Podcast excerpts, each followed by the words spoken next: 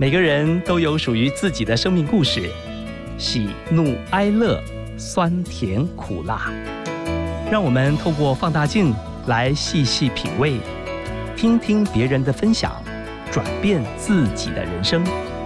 刘静华主持《幸福放大镜》，放大你我的幸福。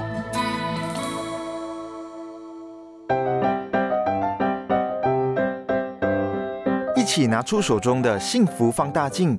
今天我们要来看看资深艺人陈淑丽。她在十七岁入行当模特儿，是台湾最早期的名模，曾经参与多部电视剧的演出和电视节目的主持。原先抽烟长达十二年的陈淑丽，后来因为工作而果断戒烟，并在一九八六年加入董事基金会，成为终身义工，努力劝导民众远离烟害。今年七十岁的他，热衷于教瑜伽、做义工，全心投入在公益活动当中。在二零零八年，更成为时报文教基金会二零零八影像公与义纪录片的影展代言人。陈淑丽目前担任瑜伽老师，透过练习瑜伽来维持健康的体态，并期望把正能量传递给每一位学生。那接下来呢，我们一起来听听陈淑丽跟我们分享的，细说生命中被遗忘的时光。是谁在敲打我窗？是谁在撩动琴弦？那一段被遗忘的时光，渐渐地。会伸出我心坎，是谁在敲打我窗？是谁在撩动琴弦？记忆中那欢乐的情景。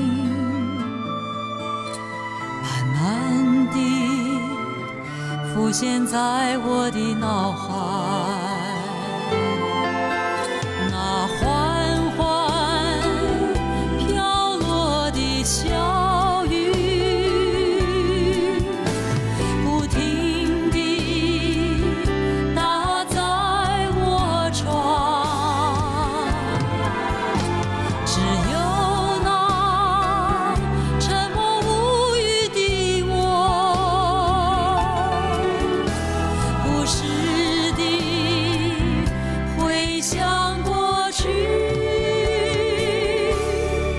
请演唱《被遗忘的时光》在我们今天幸福电台的幸福放大镜，邀请我们的贵宾，知名艺人，也是瑜伽老师，也是董事基金会终身义工陈淑丽小姐，你好，嗨，静华好，各位听众朋友大家好，《被遗忘的时光》好美哦，是你选的。哎，我喜欢这首歌耶，因为尤其是在下午的时候哦，那就是静静的听的它的开场，就会让人家心都给收摄住了。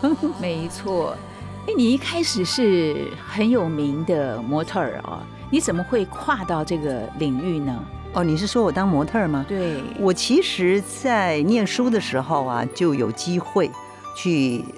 走上伸展台，但是我也不知道哎，因为我小的时候，大概因为那个年代嘛，腿长手长。然后瘦瘦的、高高的，所以我又练过芭蕾舞，所以可能站起来就会比较看得见我吧。好，所以那时候我的学姐世新的学姐就那时候台湾只有一家电视台的时候，我的学姐就问我有没有兴趣跟着他们上电视，但是我没有啊，我爸爸不准的，因为我从澎湖来到台北念书，我爸爸说只有一件事情就是念书，没别的事。那后来也因为就毕业了以后，我加入。华视那时候，因为我学的是电影制作嘛，电影科。那我的老师很喜欢，就把我带进华视。那华视还来不及演出，王碧莹就看见我，然后就邀我去当模特，就这样子。我从来没有去想到我的人生第一份工作就是模特工作。哎，淑丽姐，我曾经看过影片哈，就是模特儿在伸展台上走路的时候，嗯，有的人会因为鞋子太高了会跌跤。你自己在伸展台上有没有发生过让你觉得很懊恼啊？到现在都无法忘记的事情？有啊，我们台湾第一场电视现场播出，那时候是在那个敦化北路有一家饭店，现在叫文华饭店，它的前身在那里实况转播电视转播，多么。就是划时代的一场演出，然后我就因为电视嘛哈，所以他那个伸展台就用那个叫做什么美耐板那一类的哈，很滑。然后因为也因为他现场演出，所以第一次有鞋子提供。我们那个年代没有提供鞋子的，都要自己去买的。然后有新鞋子提供，那个新鞋子加上美耐板，我表演完最后快要回到后台的时候，就在最后的地方滑了一跤，全场都看见了。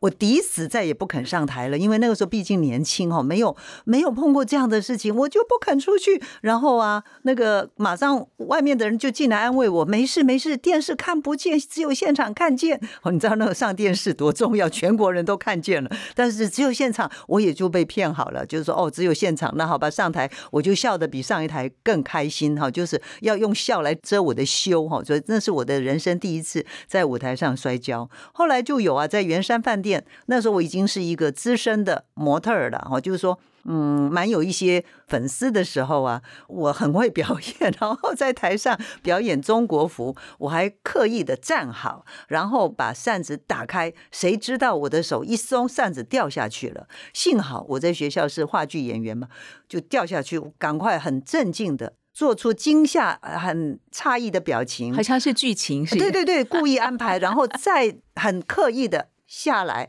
半蹲的下来，用旗袍，你知道要很优雅的下来，然后莲花手把那个扇子拿起来，起来以后再摆好 pose，再打开，哦，台下观众掌声热烈的鼓。好，所以 你好强哦！不是，这就是可以看到经验跟没经验的感觉。前面没经验，摔了一次，再也不肯上台；后面摔了没关系，道具掉了，你看在台上多丢人的事情，可是没有，我即刻就反向来表演演出，然后哎，赢得那个满堂彩。刚刚听你伸展台上摔跤的这个历史，哇，我觉得。你的反应就跟一般人不一样，虽然那个时候你就好年轻，是你从名模，然后演员，然后进入环保职工，回首过去这些年的经验，你自己会常常往回头看，或者你怎么看自己吗？我告诉你啊，我都没有回头看过，我就是往前冲，然后我也不知道什么时候时间就这样过了哈，所以我觉得突然间领悟到以前年纪大的人在说时间无情，我回头去看，哎呦，我就这样子，我就这样三十几年就过了，但是我每天都很认真的过啊，我怎么样看到我的改变？我是在南亚海啸的时候啊，那那年的元旦。那我妈妈还在，我大清早就把我妈妈带到台安医院做复健，然后我就在忠孝东路、东华南路那个交接口募款，为南亚海啸的那些受难的这些朋友们做募款。那在募款的时候，那天晚上。因为那天九度天，非常的寒冷。那天晚上，我我世新的同学打电话给我说：“哎，同学同学，我今天可是在你的募款箱捐了两千块。”我说：“哎呀，你怎么没有跟我打招呼呀？”他说：“哎呦，我们要去吃饭了，我让我儿子把钱放在你的箱子里。”我儿子上车就问我说：“哎，爸，你怎么认识这个阿姨？”然后我就跟他讲啊：“这个阿姨年轻到现在简直是两个人呐！我们一起翘课，在世新翘课的时候啊，我们在西门町看电影，他会害我们这些男生会跟。”人家打架，我说：“哎，你怎么这样子啊？”他说：“哎，你那时候看人是下巴壳提的高高的。”然后我们都说：“哎，同学同学，你这样子我们会跟人家打架。”有人瞄过来了，嗯，你还回说：“我就这样啊。”怎么样嘛？有什么不对嘛？我下巴壳本来就提得很高的，我们就把你架走了。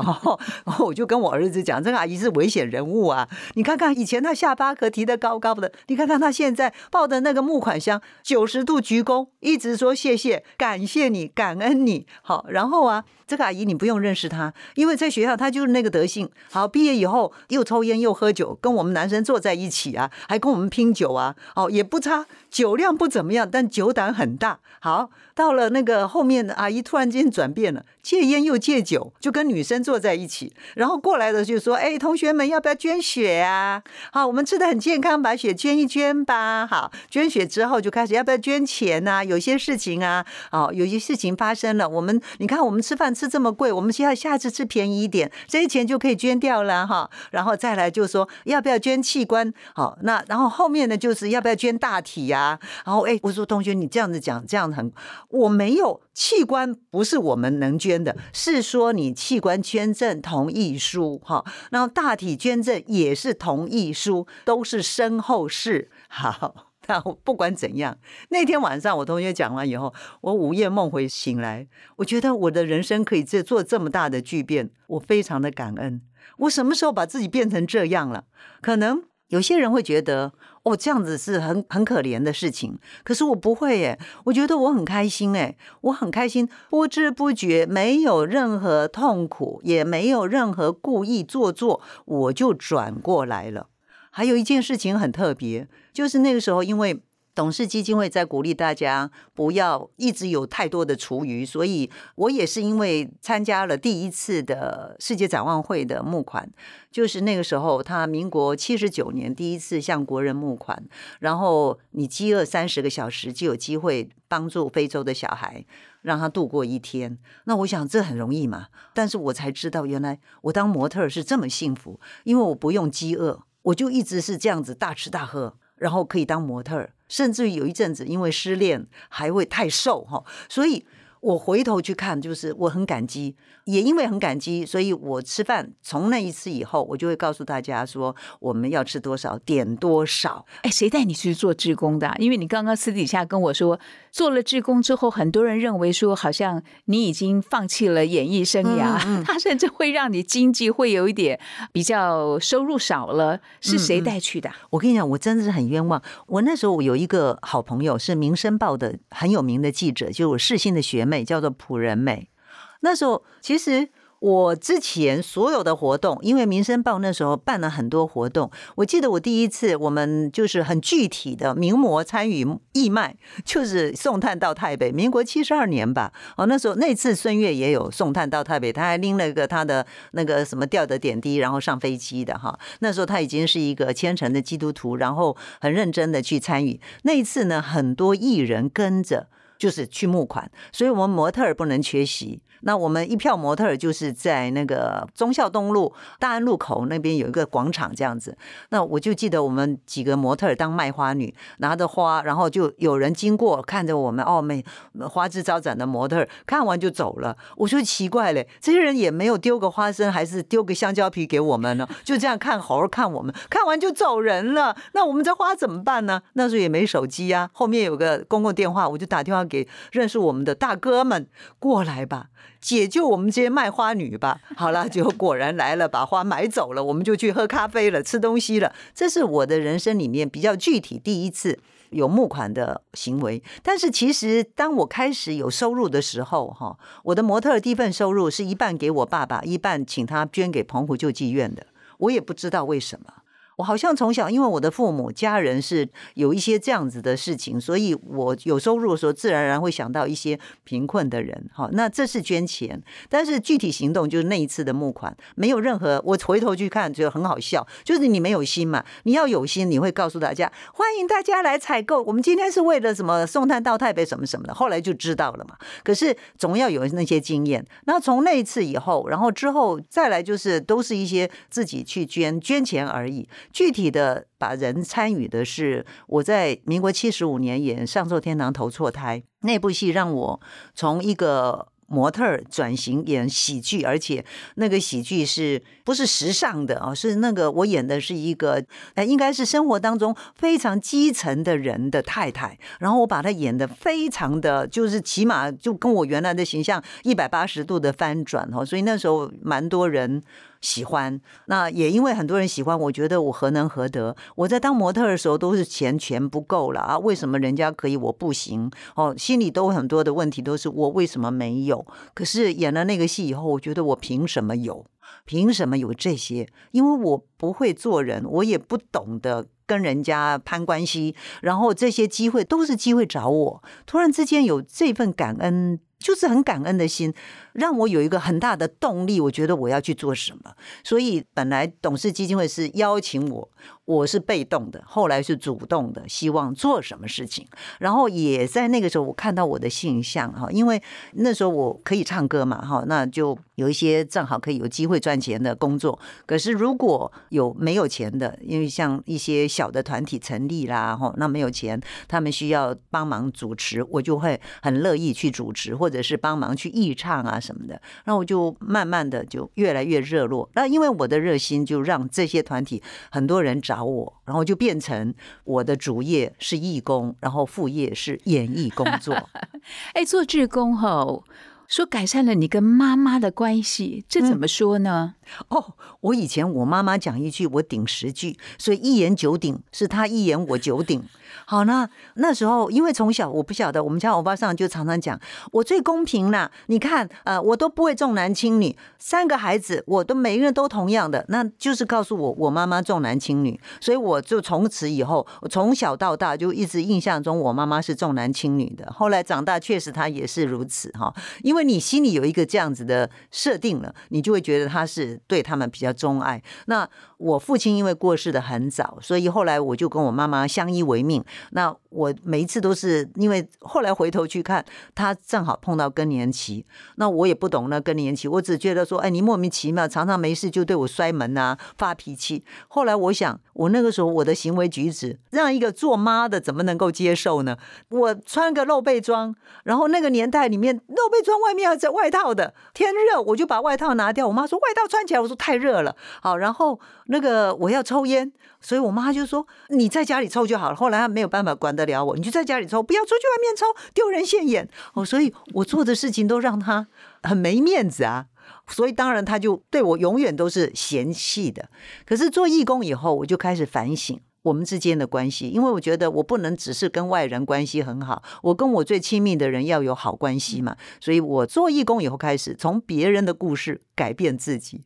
所以我也非常感恩。也许人家觉得我为社会付出很多，可是我我觉得最大的收获者是我自己，因为我跟我妈妈之间的关系真的就是因为。改变了，其实说起来蛮三八的，然后就是因为我觉得我要具体的改变，就有一天跟我妈讲，我妈那时候在日本打电话跟她讲说，妈，我讲了第四通电话，我说我今天跟你讲这么多电话，最重要的是跟你讲我爱你，谢谢你。那边吓一跳，停了三秒钟，啊，发生什么事情？有事我们可以商量。刚刚谈到你跟妈妈是爱顶嘴，一言九鼎。对，他一言我九鼎。做了义工之后，就学会跟外人和好。嗯，要先跟亲人和好。嗯，打电话给妈妈，say sorry，说我爱你。嗯嗯。后续发展呢？后续后来因为我的继父过世了，我妈妈就回来，我们两个住一起。你知道，相爱容易相处难哈，所以一切又要重新开始。我每天都要努力，每天都是。深呼吸的出门，因为我妈妈讲的都是负面的话。后来我想不行，我还要努力，我努力的不够哈。因为我其实后来做义工，我觉得我非常感激，是因为我会反省我自己，因为我是一个从小很自我的人，所以有什么话就啪就出去了。可是后面就后悔，后悔就想啊，就这样子啊，怎样？现在是后悔以后就反省说，哎，那不能再这样了哈。所以我希望我在有生之年就跟我妈妈关系改善。那有一天我在那个捷运门口看到一个小孩耍赖，伸手说妈妈抱妈妈抱。现在的妈妈很难为，以前说卖啰嗦，夹的后啊，好，我们的父母是这样对待我们，可是那个妈妈。带着东西说：“妈妈手上有很多东西，不能抱，妹妹自己走哈。”然后那个小孩在耍赖说：“我忍不住说，我帮你拿东西，我也要做捷运，你抱小孩。”结果妈妈一看到很兴奋，说：“给那个阿姨抱，那个阿姨是很有名的义工，给她抱。”我说：“小孩，那个小孩吓坏了，就这样看着他，看着我这样子哈。”我说：“你不要吓小朋友了，我拿帮你拿东西，你抱着他，起码缓和一下。好，然后到了上捷运以后再还他这样子。”然后回到家，我就看那个画面，实在很吸引我。那天晚上，我决定要干一件没有干过的事，就是抱我的妈妈。长大以后没有嘛，因为我们都被抱，然后没有去抱过妈妈。晚上睡觉，我说妈妈来，等一下抱抱我，等我等我抱我。我妈妈扶着助行器，吓一跳，回头一看，也是像那个小孩一样傻在那里啦。我说妈妈抱抱你不会吗？就是这样啊，我就去抱她。抱的时候，我就感觉到我妈妈身体的僵硬，然后马上松。就是那种感觉，就是可以感觉到他是多么的快乐。那起码我心里自我感觉良好。可是真的哦，以后啊，每天晚上九点半，他要上床说：“阿里起码得逗。”没告乌鸦吗？我公嘿没告乌鸦。从此以后有一个闹钟，晚上九点半就会问你在哪里，是不是要回家了？哈，后来我就会主动说妈，我在路上，因为我在教瑜伽，还没下课嘛。哈，有时候刚刚下课，我说蛋几嘞，蛋几嘞，蛋花几嘞，然后回去抱抱，然后大家互道晚安，很开心的。在我妈妈的晚年，她是每天晚上都有她女儿抱抱她，说妈我爱你。嗯 好喜欢听你说故事哦。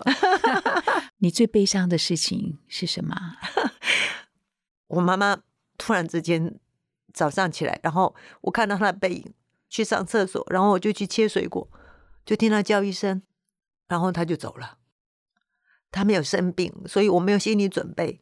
可是我觉得她应该活到一百岁。后来她的，因为我们很快乐，所以我觉得她比以前健康。虽然她出门的时候她需要坐轮椅，可是她的身心比以前健康很多。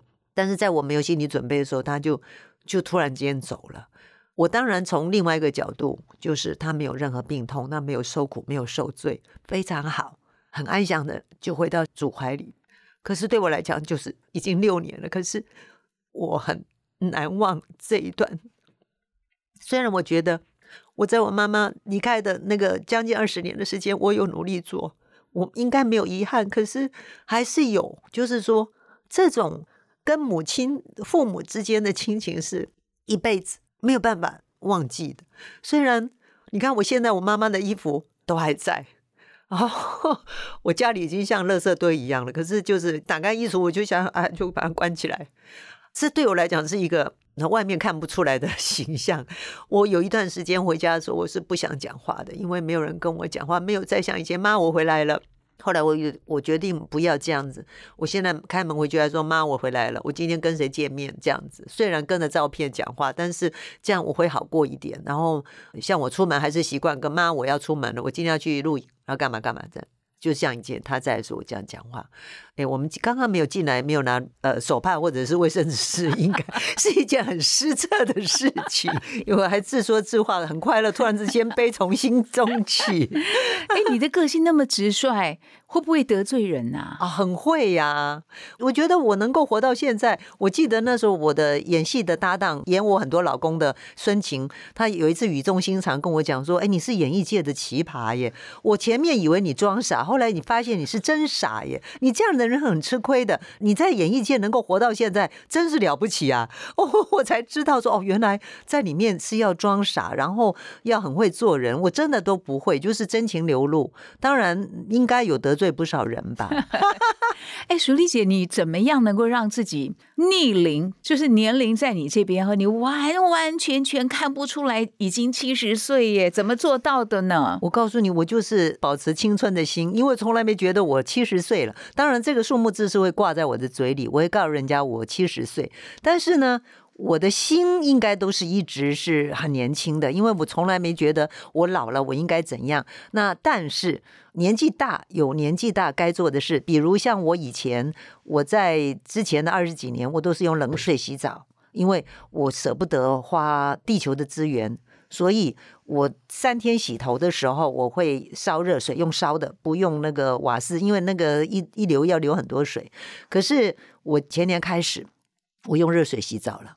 冬天呢，我就用热水洗澡了，因为我知道我这个岁数不再是年轻的那样子啊。我妈妈不在，我现在就像照顾我妈妈一样的照顾我自己了，就开始用心的照顾一个老人哈。所以只有这个时候，我会注意到我自己的健康。那像今天天气突然之间变了哦，我就会赶快多带一点，比不带好。这个事情我要小心，因为你牵涉到健保哈。那我我觉得我很高兴，是因为不管我几岁，我就是从我那个三十多年前，民国七十八年，因为我开始很关心环保。我就身体力行。以前人家觉得好，那你做，你做好了，我再来做。但是我后来那个做义工以后，我很很有行动力，所以我看到了一本书上说，呃，吃素可以环保，我就吃素了。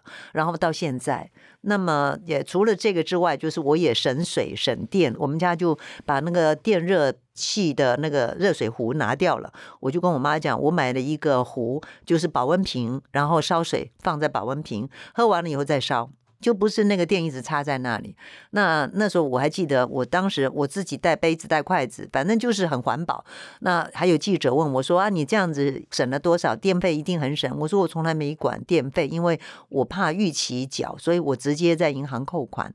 但是我省的是地球的资源，我不是省我自己的荷包。从来没想到我自己荷包里省多少钱这样。”你是一个知行合一的人，有的人是嘴巴说说，嗯，但是你是彻底贯彻的人哎。我我就是很感激嘛，以以前没有做义工以前就不会反省自己啊。当然你也会偶尔看到自己的行为，然后给自己一个合理的解释就过了。可是当义工以后，真的会看到自己的行为，然后愿意试着改变。那么像这个地球资源，像以前我记得我我如果这样说，我朋友就说你一个人能怎样？那我我一个人不能怎样，我就不怎样。可是我后来我都不管，我一个人不能怎样，我也要怎样。哦，虽然没结婚，我没生孩子，但是我们的下一代都是我的孩子，我希望我们我们上一代给我们好山好水，不要在我们这一代完全破坏的荡然无存。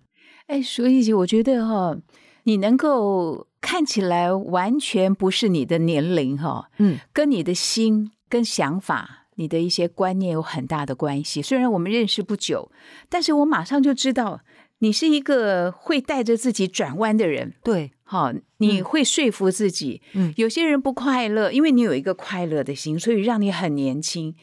你不会让自己走到墙壁哈，想不开就去撞墙壁。不，你是马上就转弯。孙悦啊，孙悦就是说我，我做什么事情都傻傻的，然后就一头闷着就干了。哦，所以当义工的时候，其实那时候。他还没有退出演艺舞台的时候，我就跟他讲，有一天在他车上，我就跟他讲，将来我有钱，我就不要再赚钱了，我就做全职的义工，因为我这样很快乐。后来没下车，我就跟他讲，算了，就当我没说。以我的个性，我有多少钱捐多少，我要一直努力赚钱，然后一路做 一路做义工，能维持现状就很好了。哎，谈谈你怎么戒烟的好不好？先说你什么时候开始抽烟，为什么要抽烟？我是在。还没有当模特那时候，我记得我进华视的时候。那时候，那个那个李丽凤啊，我们都是第一批被签约的学生演员。然后李丽凤是抽烟者，他就说过来，嘴巴张开，他就把他烟吐给我来吸。然后我就不懂啊，我就吸哈。那所以那是第一次就开始有吸烟的经验，但是还没有买烟。总而言之，他把烟递给我的时候，我是不会吸的，就是不懂怎么吸嘛哈。那后来就当模特儿，模特的时候一看到哇，就是前辈们每一个人都拿着烟，哇，好羡慕那个当模特拿。烟的样子就很好看，所以开始觉得我要走在时代的前端，要做前卫的事情，就开始说服自己了，然后努力对着镜子开始摆好 pose 抽烟。可是好了，有 pose 了，就开始买烟了。那时候不会抽嘛，所以一包烟放到都发霉了，还没抽完。哦，所以没有上瘾。我一直觉得说我不会上瘾，但是就是有人，我就开始拿烟，跟着一样摆一个 pose 这样子。后来人家是说没烟了，我说哦，那我这边还有，就很大方给他们说，这个烟都已经放到发霉了，你还在抽，我就是可见的，你看没有，就是完全不懂嘛，也没有吸进去。后来就慢慢的，我就开始哦，原来是要这样吸进去啊，好，然后慢慢的开始人家跟我要烟，说留两根给我，我就知道我上瘾了，很高兴的上瘾哎，要花很多的时间让自己上瘾了，就是为了追。追求时髦，你看现在回头去想想，跟着真的是很没知识、没水准。可是啊，那个年轻就这样子盲目的追求时髦。好，到后面等到自己要戒烟，第一次是我们的也是模特姐妹，一个多月没见，然后我们在打牌。我说：“耶，你气色很好，你干嘛啦？”他就说：“没干嘛，一个月躲你们烟鬼，然后我戒烟一个月啊，哇，戒烟一个月可以让皮肤白里透红，我即刻。”就见贤思齐了。我说我也开始决定，打了一场牌以后，我就决定戒烟了。我就把刚刚叫来的六条烟，以前的烟是走私货，所以刚刚叫来，每一次因为怕没有，都会叫很多。我就跟另外一个还在抽烟的朋友说：“给你，我要戒烟了。”好像就觉得我呀不，五呀，好，就把打火机也给了，很大方的，通通给喽。一个多钟头以后，我在家里度方布。我们家楼下有一个卖烟的烟摊，我在想要不要他打烊之前赶快下楼。好，那还好有一通电话救了我，让我有一个刷新的记录，就是一个晚上没抽烟。我的朋友打电话干嘛？你干嘛呢？我说我在戒烟痛苦当中挣扎当中，要不要下楼买烟？那就下楼买呀。可是我想戒烟呢。哎呦，你一个小时都戒不了了，你还有什么好戒的？我不，我决定好。然后讲完电话，我还是下楼了。人家打烊了，好，所以那通电话救了我，让我有一个晚上没有吸烟的经验。第二天早上起来，就所谓以前都是睡到自然醒了，十二点起床下楼买烟。我的第一次戒烟就是一夜啊，然后后面就是三年多，将近四年的时间，戒戒停停停停戒戒，所有的人都在笑说：“哎，你这次要戒多久啦？我们来配合一下吧，大家配合一下。”好，然后总是没成功嘛，哈，最后一次成功是。民国七十三年，董事基金会成立，然后我跟孙悦在暑假的时候一起录影。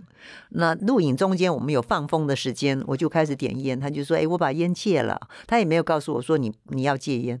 我说：“哦，你很行，我这一辈子就这个嗜好了，我已经留了遗言了，我这一辈子就这样子，我要把它抽到老，抽到死哈，我没有任何嗜好。”然后孙悦就说：“行。”好，那那一年七十三年十月份，我演了我的第一部八点档连续剧，是华视的《四千金》。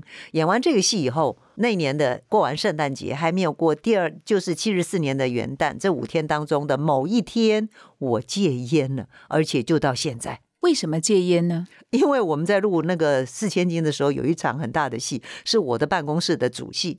哦，大家盯的那场戏快要结束喽。我一直最后尾巴一直要干咳，一直要咳，我就忍忍忍忍到最后咳了一下，导演就喊咔，哎，以前的咔是要从头开始的，没有像后来剪接啊。我说导演你干嘛这样子？都要完了，剩三句话而已。他说那你干嘛咳嗽？我说哎，生活当中我也会咳啊，然后咳嗽有咳嗽，编剧会写咳嗽、跨弧、感冒或故意的，没有就不可以有声音。我气的哈。气的真的很想打人，好，但是只好跟大家现场所有的人说对不起，对不起，抱歉，非常抱歉。好，再录一遍。我自己是一个演员，我知道有时候我们这场演的很好，录的很好，可是后面因为一些特别的因素，再录一次可没有这一次这么好。所以因为这场戏让我印象深刻，我就一直觉得很对不起人。这个戏演完了，我开始想我的往后该怎么办，因为。我也不年轻了，那时候其实回头去看，真的够年轻。可是那时候觉得自己不年轻，也不漂亮，然后又不上镜头。如果你没有别的路可以走，要当演员，你就好好当个硬里子演员，那就一定要戒烟了。可不能因为这种事情，因为你一不漂亮，不是年轻的，说对不起啊，这样子塞个奶就可以了，不行啊。那所以就乖乖的把烟戒了。哦，这个动力很厉害哦，就戒了。烟瘾来的时候怎么办？抓大腿。把我大腿都刮抓都快烂掉了，因为那个时候我我想最后一次戒烟，我没有告诉任何人，因为我觉得再丢人也太难看了，不想丢人了，所以我就告诉人家撒了个谎，说医生让我暂时不要抽烟，所有的人都帮我了。盯着我了，所以你不能跟他讲给我一根烟呢。好，就这样子，然后抓大腿，抓死自己，然后也告诉自己，我有一个好朋友说，你暂时离开呀，你暂时不要理他们呢。我说不行，因为我觉得我离开，然后再回头不就一样复抽吗？所以我就在一堆抽烟的朋友们，硬是把自己的烟给戒了。我好喜欢听你讲你的生命故事。你看，刚刚戒烟抓大腿。那腿会 OK 吗？哦，我不知道，反正那时候就是我，我觉得我已经断了自己的后路了，所以我只能一直捏着自己的腿，然后不要开口啊。那有了，还有吃完饭的时候特别想抽烟、特别痛苦的时候，我就会说我去买晚报，然后就离开他们现场啊。回来时候哦，那个痛苦稍微就转移了。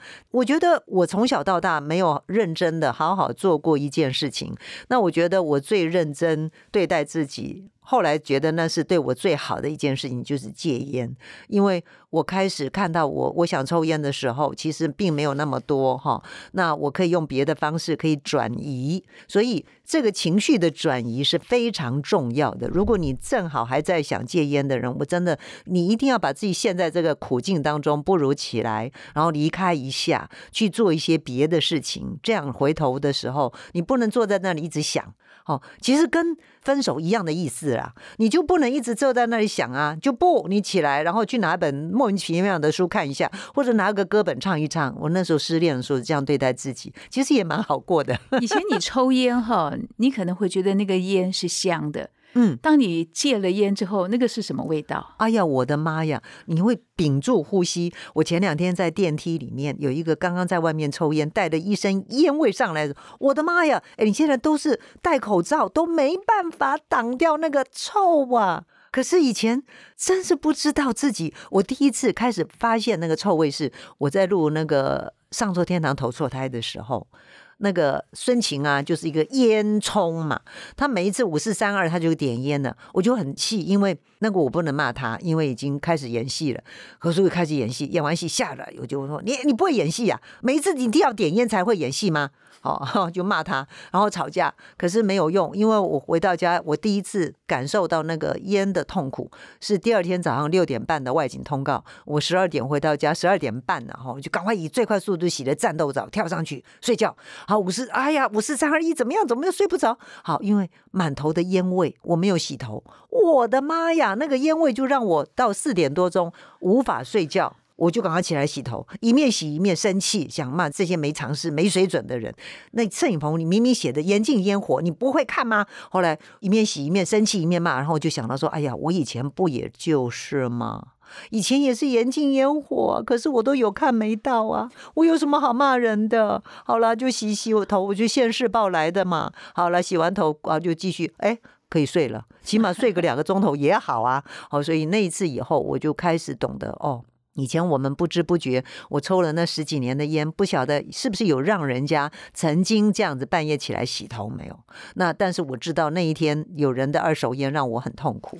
嗯，我的妈呀！你后来又怎么可以拿到四张国际证照瑜伽 老师？哦，后来我是因为我做义工以后，我发现我需要体力，我就开始找寻一个希望运动。那早期就是跳那个什么东西嘛，韵律嘛。哈，后来后来有一天在朋友的办公室，发现他们下班。干嘛？你们急什么？在干嘛？在哦，大家搬桌子干嘛？他说：“哎，我们要练瑜伽。”我说：“哎，瑜伽不是会走火入魔吗？”他说：“谁告诉你的？”哎，你你你留下来，留下来，一起来练练看。我就跟他们一起练瑜伽了。哎。我觉得还不错啊，所以以后就每个礼拜三、礼拜五，我就会准时在他们办公室出现，下班之前准时出现。然后我就那时候在一个俱乐部里面在走跑步机嘛，哈，那我就发现，哎，这边有个也有瑜伽开课，我就开始上课。所以一个礼拜就这样在人家朋友家里跟在那个运动中心就开始练瑜伽，然后练着练着，我那个九二一地震发生了。我就哎，九二一地震的时候，我发现我们去那个灾区呀，去做小工，很多人都精疲力竭。我虽然也累，但是没有像他们那么累。我还可以坐在地板，然后用我的脚跟帮他们按摩。我就发现瑜伽有帮忙，我就开始认真的练瑜伽了。哇哦！你常常说你希望一直当学生嘛，嗯，而且一直都在努力当中。现在的你还要学什么呢？我继续，我现在就是这件事情好好做，就是练瑜伽、学瑜伽、教瑜伽，然后教到眼睛一闭，如果可以的话，我希望如此。因为那就是一个动力，而且你在教人家的时候也是一个动力，就是人家不会，那你要想办法再去学，然后再来教，看看这样子是不是可以会。听众朋友，你喜不喜欢陈淑丽小姐？我好喜欢呢。刚刚我们制作人马红玉说：“哎，你可以来第二次，因为你的故事说不完。”但是我今天我觉得要结束之前，我一定要告诉大家，刚刚讲我妈妈那一段，我要提醒：现在如果你的双亲在，或者是你的先生、你的太太，你应该要回头跟他说一声“我爱你，谢谢你”，很重要，很重要。还有抱抱，嗯。待会儿我要抱抱你，好好，我喜欢。我们来听南方儿童唱的《戏说往事》，拜拜拜。蓝的天，往事一缕轻烟飘过你的眼帘。沉默的眼，请回答我，还爱不爱我的从前？我的从前有你陪伴的梦和一张疼爱的脸。如今细说往事，往事如烟，我是否还算是你的誓言？白云。片片，心事一面一幕飘过你的窗前。寂寞的窗，请开启我被岁月紧锁的思念。我的思念，有你牵挂的心，手交着誓言。如今细说往事，往事如烟，我是否还算是你的从前？往事从头，轻轻细说梦的演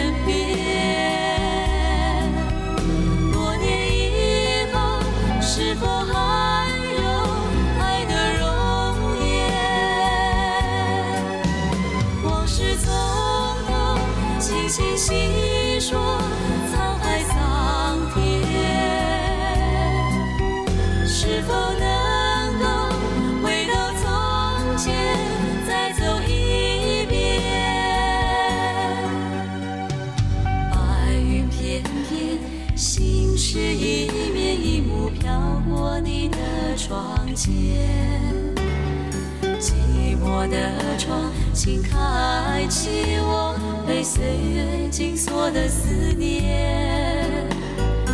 我的思念，有你牵挂的心，何以手交着誓言？